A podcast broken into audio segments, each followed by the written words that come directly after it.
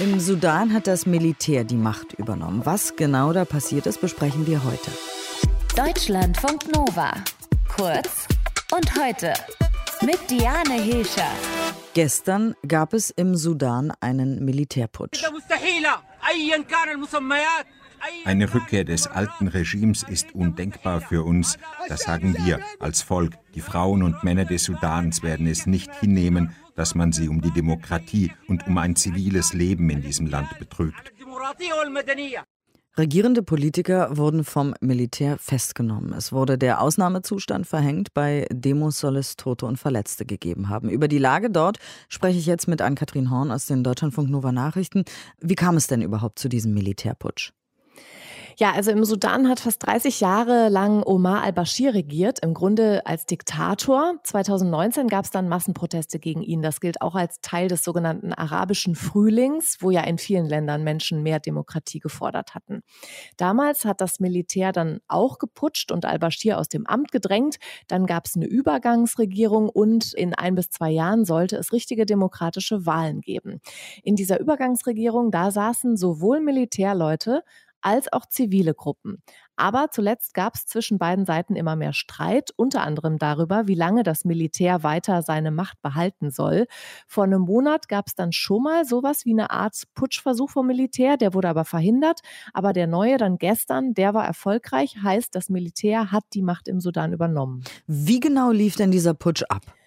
Also es ging gestern früh morgens los. Da wurde der Ministerpräsident Abdallah Hamdak vom Militär festgenommen und nach Angaben von Unterstützern an einen unbekannten Ort verschleppt. Auch andere Regierungsmitglieder, die nichts mit dem Militär zu tun haben, wurden festgenommen und auch Parteiführer und Journalisten. Außerdem waren ab morgens das Internet, das Handynetz und auch Teile vom Festnetz gestört. Und dann hat der höchste General im Fernsehen gesagt, dass der zivile Teil der Regierung entmachtet sei, also dass jetzt nur noch das Militär die Macht hat. Er sagt, das sei nötig, weil es wegen des Streits zu viel Unruhe im Land gegeben habe. Und was ist jetzt gerade los im Sudan? Wie hat man sich das vorzustellen? Also nehmen die Menschen das so hin? Was passiert da? Also es gibt durchaus Menschen, die in den letzten Wochen dafür demonstriert hatten, dass das Militär die volle Macht bekommt, aber viele wollten eigentlich, dass das Militär weniger Einfluss hat. Gestern hatten dann Anhänger des Ministerpräsidenten und auch Gewerkschaften aufgerufen, auf die Straße zu gehen aus Protest gegen den Putsch. Das haben sehr viele Menschen auch gemacht, dabei ist die Lage zum Teil eskaliert. Ärztegewerkschaften sagen, dass Soldaten in die Menge geschossen haben und dass mindestens zwei Menschen getötet und mehr als 80 Menschen verletzt worden sind. Und was kann jetzt als nächstes passieren? Was passiert jetzt? Also kann da noch irgendwer eingreifen? Gibt es Druck von außen oder ist das jetzt halt einfach so? Viele Länder haben diese Machtübernahme verurteilt, auch die UNO, die Afrikanische Union, die Arabische Liga und die EU. Heute wird es außerdem eine Sondersitzung der UNO dazu geben. Die USA haben schon gesagt, dass sie Geld, das sie dem Sudan zahlen wollten, 700 Millionen Dollar, erstmal stoppen. Der Wirtschaft im Sudan geht es gerade sehr schlecht. Es gibt eine hohe Inflation, die Preise steigen. Viele Länder, auch Deutschland, hatten dem Sudan deswegen gerade erst sehr, sehr viele Schulden erlassen. Vielleicht reicht es jetzt den anderen Ländern, wenn das Militär äh, schnell richtige Wahlen zulässt. Der oberste General sagt, dass es Wahlen geben soll, 2023, also in zwei Jahren.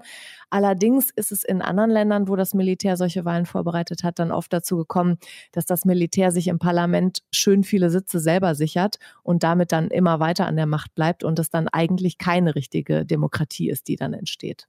Im Sudan hat das Militär gestern geputscht und den zivilen Teil der Regierung abgesetzt. Eigentlich sollten beide Seiten zusammen das Land zu einer richtigen Demokratie überführen. Die Informationen kamen von Ann-Kathrin Horn aus den Deutschlandfunk Nova Nachrichten. Vielen Dank. Deutschlandfunk Nova. Kurz und heute.